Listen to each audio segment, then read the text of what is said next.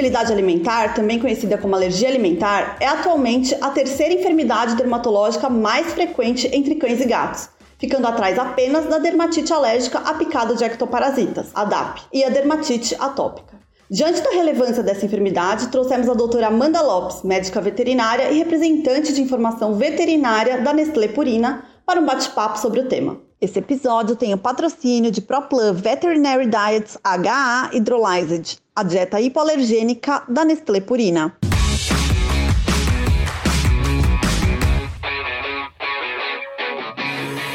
Oi, doutora Amanda, seja muito bem-vinda ao VetSmart. Oi, Jade, tudo bem? Obrigada, fico muito feliz pela oportunidade de conversarmos um pouco mais sobre esse tema. Muito legal, vamos lá então. De acordo com a Sociedade Brasileira de Alergia e Imunologia, atualmente as doenças alérgicas acometem de 10 a 15% da população de cães. Diante da relevância desse problema na rotina clínica, como que a gente pode definir e classificar as alergias, doutora? Então, Jade, as alergias realmente têm uma relevância muito grande uh, na casuística em pets, principalmente para cães. E quando a gente fala de alergia de maneira geral, é uma condição onde o sistema imunológico ele reage de uma forma anormal às substâncias externas. Dermatite alérgica picada de pulga, como citastes, é a principal casuística, a DAP, quando o cão ou gato, ao ser picado por uma pulga, tem uma reação à saliva dela. A partir desse momento se desencadeia um prurido intenso. Dessa forma, é necessária a eliminação das pulgas e a prevenção do contato do pet com esse ectoparasita. A dermatite atópica, quando o cão tem alergia a inúmeras substâncias externas, sendo muito difícil identificar todas as causas de alergia. Os alérgenos ambientais são os mais comuns, como grama, mofo, pólen, e a gente pode também ter a alergia associada a alimentos.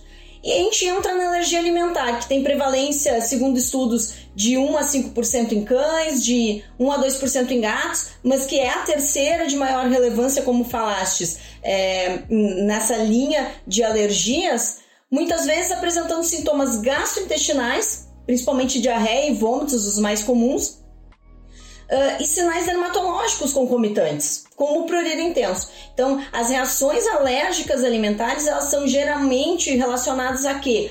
A proteínas de origem animal, por conta do seu tamanho.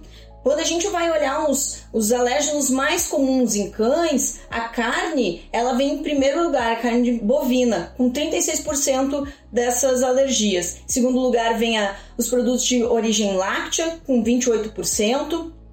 O trigo em terceiro com 15%, o ovo com 10%, frango corresponde a 9,6% das alergias alimentares em cães, cordeiro 6,6% e a soja 6%. Quando a gente fala de gatos, a carne bovina também vem em primeiro lugar como casuística, sendo responsável por 20% dessas alergias alimentares. Produtos de origem lácteos 14,6%, peixe 13%, cordeiro 6,7%, aves 4,5% e cevada, trigo 4,5%. Então esses são os principais causadores de alergia alimentar. E Amanda, acho que você citou um ponto super importante, né? Falando aí da proteína hidrolisada. Como que você indica que a gente deve falar sobre esse assunto com o tutor? Porque às vezes ele lê o rótulo ali da embalagem, vê que tem frango, de repente sabe que esse pet tem uma hipersensibilidade ao frango. Como é, explicar para esse tutor que o pet não vai ter a reação mesmo tendo contato com o alimento? Excelente pergunta, Jade. O que acontece é o seguinte, claro, como eu comentei anteriormente, Normalmente os, os alérgenos mais comuns acabam sendo de origem animal, mas não é por serem exclusivamente de origem animal é pelo tamanho da proteína de origem animal. Então, é importante a gente falar para o tutor que quando a gente passa uma dieta hidrolisada para que ele faça esse, essa, esse uso, é por conta da, da, quebra dessa proteína. No momento que eu pego essa proteína de origem animal, tu exemplificaste com, com frango, né, que é muito comum, eu quebrar ela em polipeptídeos, deixar ela bem pequena, no momento em que entrar no sistema uh, desse pet, o sistema imunológico não vai reconhecer como um agressor. É importante o tutor entender isso, porque ele não vai ter o mesmo aspecto, né, para aquele sistema imune ele vai se apresentar de forma diferente, ele vai estar tá menor e, consequentemente, não vai desencadear essa reação alérgica. E como você falou antes, né, essas doenças alérgicas elas normalmente estão relacionadas a uma hipersensibilidade a componentes do próprio ambiente. Mas quando a gente fala da alergia alimentar, a intolerância a certo alimento também se enquadra em um tipo de alergia? A alergia alimentar ela é uma reação anormal mediada pelo sistema imunológico a um alimento ou um ingrediente habitual, aquele que já normalmente ele tem esse contato. Por outro lado, a intolerância alimentar ela não é mediada pelo sistema imunológico e é considerada uma reação individual, né? Uh, outras formas de reação a alimentos podem incluir a intoxicação alimentar, que acaba sendo comum, e o próprio envenenamento. A alergia alimentar ocorre normalmente após uma exposição prolongada. Já a intolerância alimentar pode ocorrer com apenas uma exposição ao ingrediente, visto que ela não é imunomediada como a alergia alimentar. Na verdade, tanto a alergia alimentar quanto a intolerância alimentar são reações adversas aos alimentos e é bem difícil de se diferenciar uma da outra. E existe mesmo uma confusão muito grande até entre esses conceitos, né? Existe. Então é importante ah, a gente, como diagnóstico, tá? Ainda para fazer essa, essa diferenciação, se tem muita dificuldade. Será que é uma reação alimentar prolongada? Será que é um primeiro contato? Então, a anamnese nesse momento, ela é muito importante. Conversar com o tutor para descobrir se houve uma mudança de dieta, uma mudança até ambiental, saber o, o, o que o que está acontecendo no entorno desse pet é muito importante. Perfeito. E quando a gente fala da alergia alimentar, existem fatores predisponentes para esse desenvolvimento? Pensando nos humanos, isso é muito comum e essa possibilidade pode ser verdadeira para cães e gatos. Principalmente baseado nas raças, quando a gente pensa em predisposição de boxer, dachshund, terriers, e predisposição familiar, embora o modo de herança seja desconhecido, mas não se vê isso em relação a sexo e idade. Então, é algo que uh, ainda está um pouco confuso e, e precisa de mais estudos. E em relação aos sinais clínicos, os animais com alergia costumam desenvolver alguns quadros característicos. Em quanto tempo os pets começam a manifestar esses sinais? Os, sinais acabam não sendo característicos porque eles são parecidos em algumas outras doenças e eu até vou, vou relatar alguns deles para vocês mas em relação ao tempo também se tem uma dificuldade, porque como eu comentei anteriormente, muitas vezes existe uma pré-exposição né, prolongada aos alérgenos, então que vai se gerar essa reação. Ou seja, a gente não sabe quando ele pode apresentar essa reação alérgica. Pode ser com meses, pode ser com anos, então é, é algo que a gente não tem como dizer tempo mas os principais sinais estão relacionados a, a sinais dermatológicos e gastrointestinais. Quando nós falamos de cães, o prurido claro, é um, um, sinais mais comuns. A otite externa crônica ou recorrente em cães é muito comum. Infecções bacterianas crônicas e por leveduras, muito características por conta das lesões de pele. Fístulas interdigitais, porque ele vai ter aquela lambedura crônica eh, dermatite traumática, fístula perianal. E quando a gente fala de sintomas gastrointestinais em cães, o vômito é característico, os burburinhos é, intestinais, perda de apetite, dor abdominal intermitente, a presença de muco sangue nas fezes, fezes amolecidas, né, diarreia. E quando a gente fala de gatos, algumas uh, das, das, dos sinais, alguns dos sinais clínicos são muito parecidos prurido generalizado, com ou sem lesões, prurido na cabeça, pescoço e ouvido, a dermatite milinar. Uh, a gente vai ter muito disso no gato. As lesões, as crostas, as lesões na face do gato são muito comuns em uh, alergias alimentares. E quando a gente fala de características de sinais gastrointestinais, diarreia, flatulência, perda de peso, o aumento da frequência da defecação, a letargia. Os pacientes que apresentam tanto sinais dermatológicos quanto sinais gastrointestinais são mais propensos a serem diagnosticados com alergia alimentar, porque acaba sendo um, percentual maior essa característica de associar uh, sinais dermatológicos e alimentares. E existem alguns casos em que esse PET apresenta algum tipo diferente de sinal clínico dos que você citou? Esses são os mais característicos. Assim, é, é bem difícil que se veja sinais clínicos diferentes desses aí. Então, é, é importante a gente fazer uma anamnese, uma boa anamnese com esse tutor. Os exames clínicos complementares são de suma importância para esse diagnóstico e o histórico dietético. A gente precisa ter também utilização de exames laboratoriais e fazer os, os ensaios de dieta de eliminação com um desafio subsequente. Infelizmente, os testes sorológicos e intradérmicos não demonstram serem eficazes no diagnóstico de alergias alimentares, diferente de humanos. Então, PETs a gente tem esse, esse problema de não conseguir utilizar com eficácia é, esses testes que são muitas vezes de eliminação. E isso com certeza dificulta ainda mais o diagnóstico, né? Com certeza. Até por isso a importância da gente fazer é o uso desses testes de eliminação e de desafio. Eles são os que acabam nos trazendo um resultado mais eficaz. Considerando que os sinais clínicos não são patognomônicos, para alergia alimentar, quais os diagnósticos diferenciais e qual o melhor método de diagnóstico utilizado para esses casos? É necessário descartar outras causas que podem ser confundidas com alergia alimentar. Ah, como tu disseste, não são sinais patognomônicos, né? não são específicos da alergia alimentar. Então, existem outros fatores que a gente deve levar em consideração. A localização e o tipo de lesões de pele podem ajudar a descartar ou excluir outras condições. Cerca de 25% dos cães uh, uh, alérgicos aos alimentos têm otite pruriginosa como único sinal clínico. Então, vocês vejam que é algo que que acaba tendo uma ligação muito forte. Enquanto que lesões predominantemente localizadas na região caudal do corpo são mais comuns em alergia a pulgas. Por isso que a anamnese é fundamental e é importante, junto ao tutor, saber, além do histórico dietético, as questões ambientais relacionadas ao PET. E para pacientes com prurido, a citologia de pele deve ser avaliada para infecções bacterianas e por malacésia, porque a gente sabe que pode acontecer, porque ele está se lesionando, ele está se autotraumatizando. Infelizmente, o histórico clínico não ajuda a diferenciar a alergia alimentar da atopia. Uma vez que essas duas condições podem ter sinais clínicos idênticos e podem existir simultaneamente.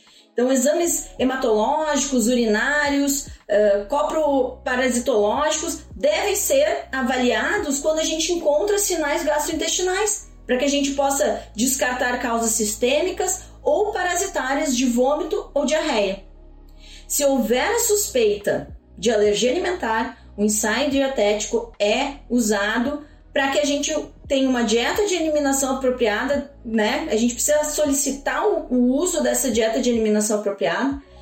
Se apenas sinais gastrointestinais estiverem presentes, vai ser suficiente para esse teste de eliminação aí é, duas a quatro semanas de ensaio dietético, tá? Vão ser suficientes. Agora, quando a gente tem o que é a maioria dos casos, sinais dermatológicos também, eles vão responder um pouquinho depois. A gente vai precisar de quatro a oito semanas de uso para que a gente tenha uma resposta.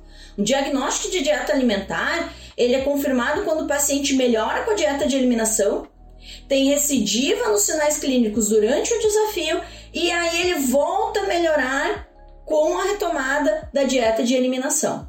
E a partir dessa conclusão diagnóstica, qual é a conduta terapêutica e preventiva que deve ser adotada frente a um caso de alergia alimentar? No caso de diagnóstico conclusivo de alergia alimentar, será necessário um consumo para o resto da vida desse pet de uma dieta mais restrita, que não tenha a ou as substâncias causadoras da alergia. Pode-se adotar uh, até três modos né, de manutenção desse pet então com alergia alimentar. As dietas caseiras mais simples incluem uma fonte de proteína e uma fonte de carboidrato que o paciente não tenha sido anteriormente exposto.